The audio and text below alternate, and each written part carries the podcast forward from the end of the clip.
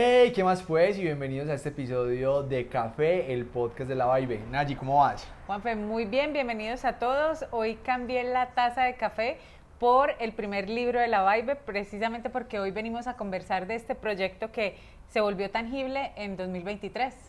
Sí, muchas personas ven muy lejano el- la posibilidad de escribir un libro y por eso les queremos contar cuál fue nuestra experiencia y cómo lo volvimos una realidad. Así es, Juanfe, porque vemos en el mercado como publicados muchísimos libros de diversos temas, pero no sé si a ustedes les ha pasado lo mismo que nos sucedió a nosotros cuando empezamos, y es que conseguir literatura de negocios de la cadena productiva del café o de la industria del café es bastante complejo, por no decir imposible, en español, pero sí lo, pues encontramos literatura en inglés con la cual estudiábamos, pero sí veíamos que en el nicho de mercado del café hacía falta este tipo de, de literatura. Y hay mucho conocimiento en personas que llevan muchos años en el mercado que pueden aportar a la industria. Y eso tendría mucho valor ponerlo en libros, como en el caso de cómo ganar siempre el negocio del café. Juanfe, de ahí viene mi primera pregunta. ¿Cómo decidiste el tema de este primer libro de la empresa?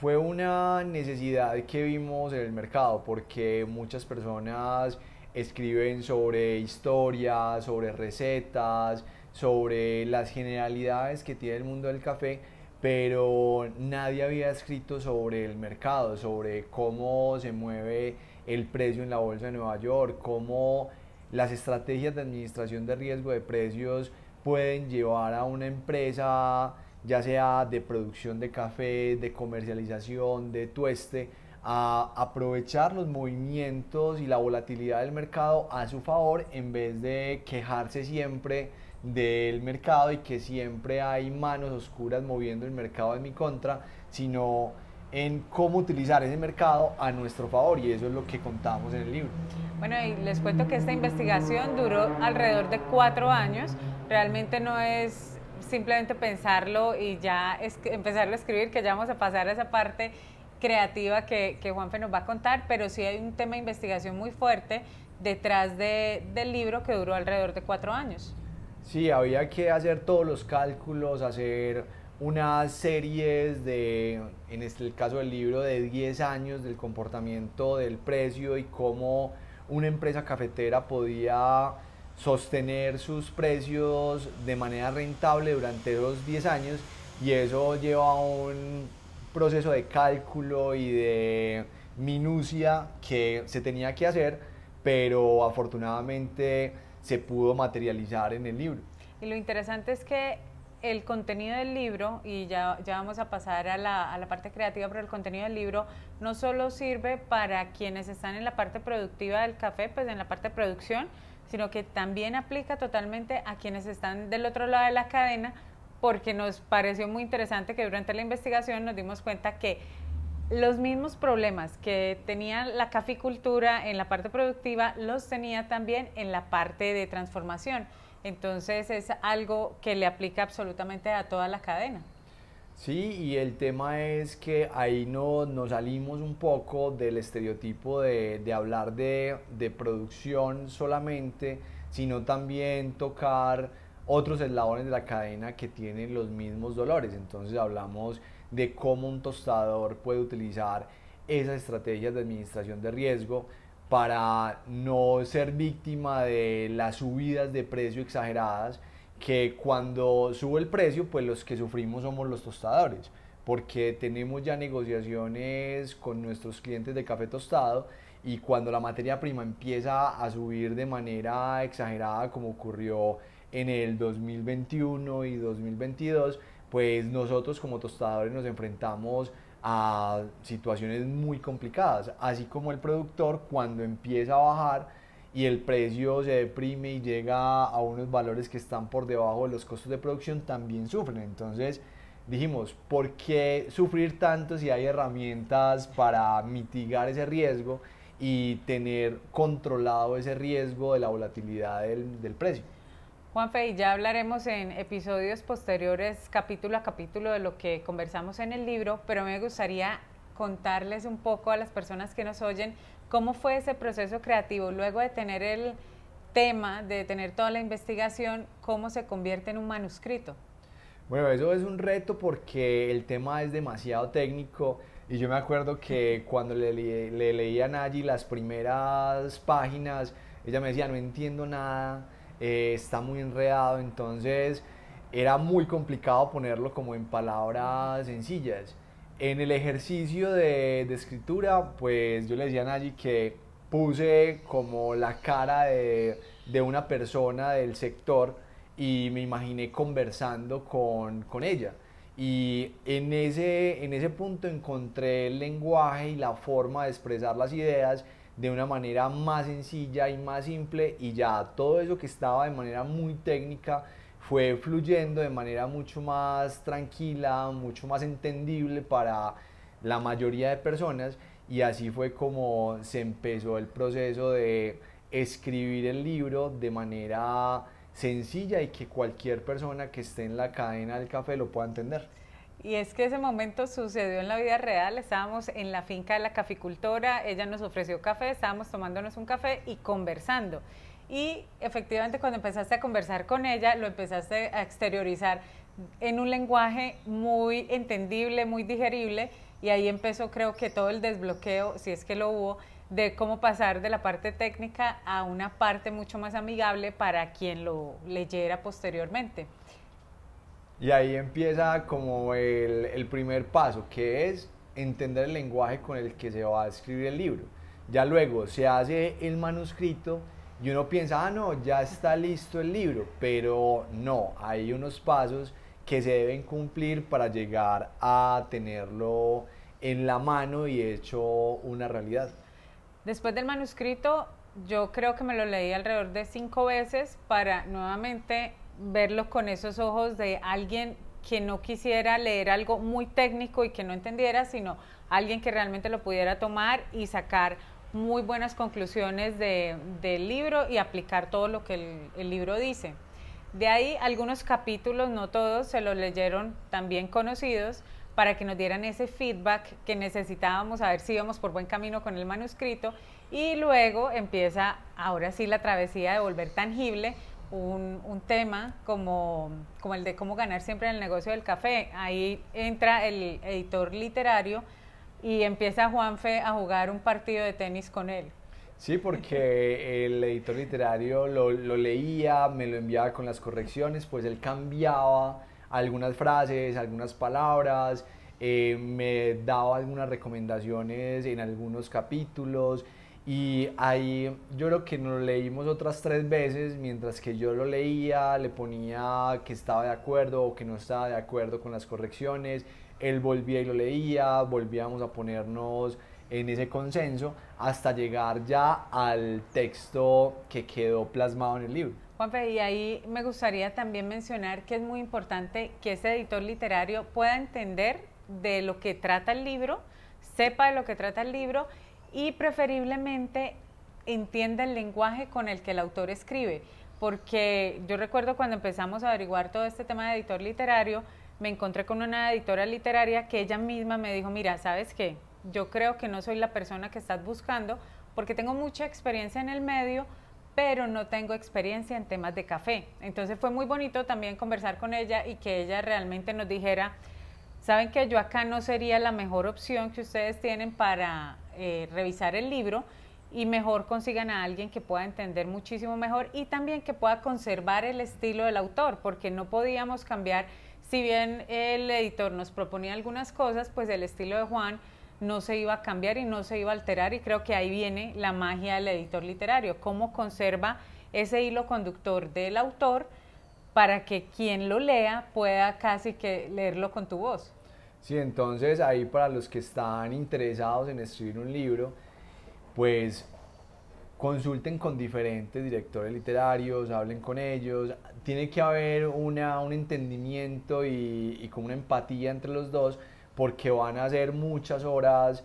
conversando, leyendo, corrigiendo, entonces si no existe esa empatía, pues va a ser muy complicado. Así es. Y paralelo a este tema también empezamos a hablar con el diseñador que iba a ser el encargado de hacer realidad no solo la portada, sino toda la maquetación del libro. Y acá es otro mundo que se abre cuando uno dice, bueno, voy a escoger eh, la portada. Y no creerán, yo creo que hubo como 14 versiones de portada antes de llegar a la portada final del libro. Entonces también con el diseñador teníamos que mantener muchísimo feeling, muchísima comunicación, él cómo empezaba a interpretar lo que nosotros queríamos que dijera la portada del libro y por eso también dijimos, este primer libro va a ser autopublicado porque queremos mantener la esencia de la empresa y que realmente podamos llevar el mensaje que queremos llevar en el tema de negocios de la industria del café. Sí, es importante entender esto porque cuando te publica una editorial, ellos son los que deciden cómo queda. Tú entregas el manuscrito y ellos ya hacen todos los cambios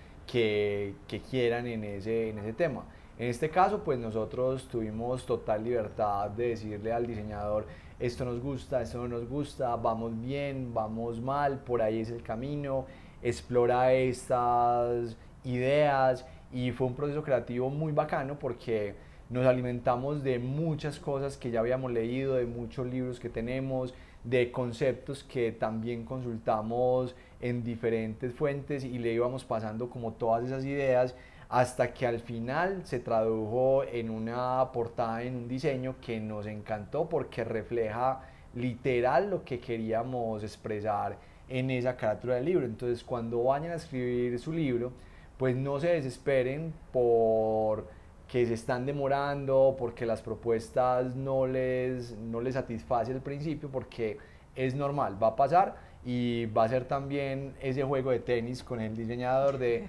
eh, me gustó, no me gustó, vamos bien, vamos logrando lo que, lo que queremos, hasta el final llegar al resultado que queden totalmente satisfechos.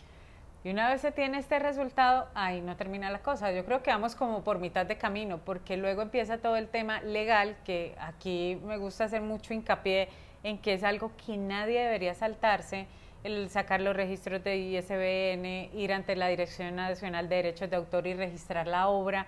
Estos son unos sí o sí que no se negocian. Pues primero por un tema de, protección de la obra y segundo por un tema también eh, tributario que vale dentro de Colombia. Entonces, creo que ese es un, tema no tan chévere porque pues se demora un poquito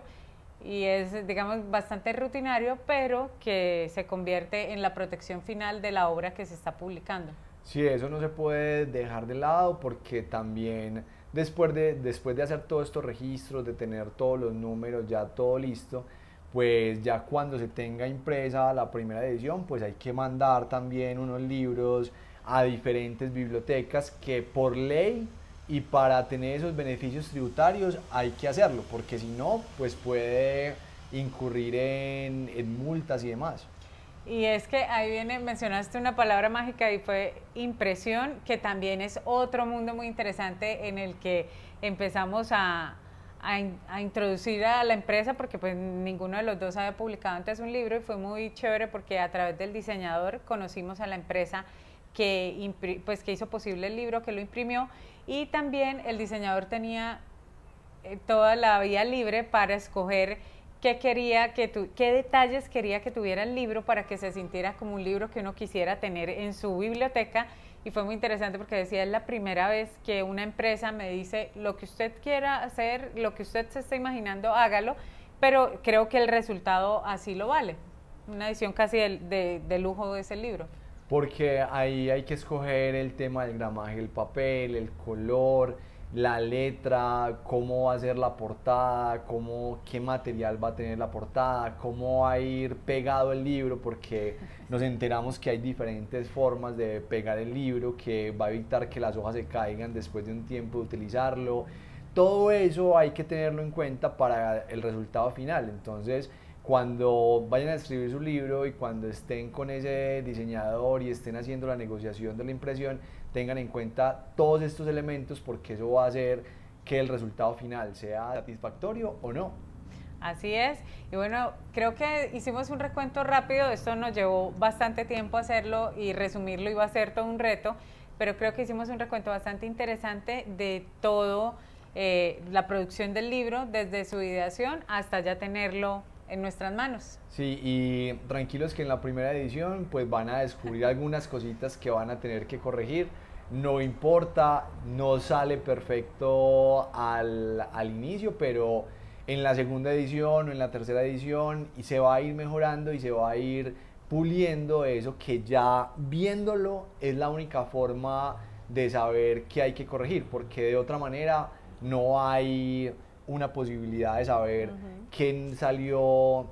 no tan bien o qué se podría mejorar. Dice nuestro diseñador que salen los diablillos, que cada vez que él toma un libro por primera vez y lo abre y lo mira, puede ver ese par de diablillos que se colaron y que no dejaron que el libro fuera perfecto, pero pues creo que en este caso solo hemos encontrado un par. Si ustedes llegan a encontrar algún otro, por favor nos lo cuentan también en los comentarios porque queremos ir mejorando, porque eh, también este es el primero de una serie de libros que van a ir saliendo poco a poco, porque queremos ser precisamente ese punto de consulta en temas de negocios de la industria del café y pues con cómo ganar siempre en el negocio de café empieza como esta nueva línea de, de la empresa. Y si quieren escribir su libro, pues anímense, no es imposible, es un proceso muy bacano y hay mucha información que seguramente con su experiencia y con sus conocimientos le va a servir a la, a la industria. Y bueno, ahí estamos siempre disponibles para ustedes, para que con estos espacios, con el libro, con los seminarios que tenemos, con los cursos, pues ustedes puedan elevar sus habilidades y puedan acelerar los resultados en sus empresas cafeteras. Y los estamos escuchando siempre en todas las redes sociales para que nos cuenten qué les ha gustado, qué no, qué episodios quieren que grabemos. Y bueno, Nayi, yo creo que ya es desearles un excelente día y por supuesto muy felices cafés. Chao.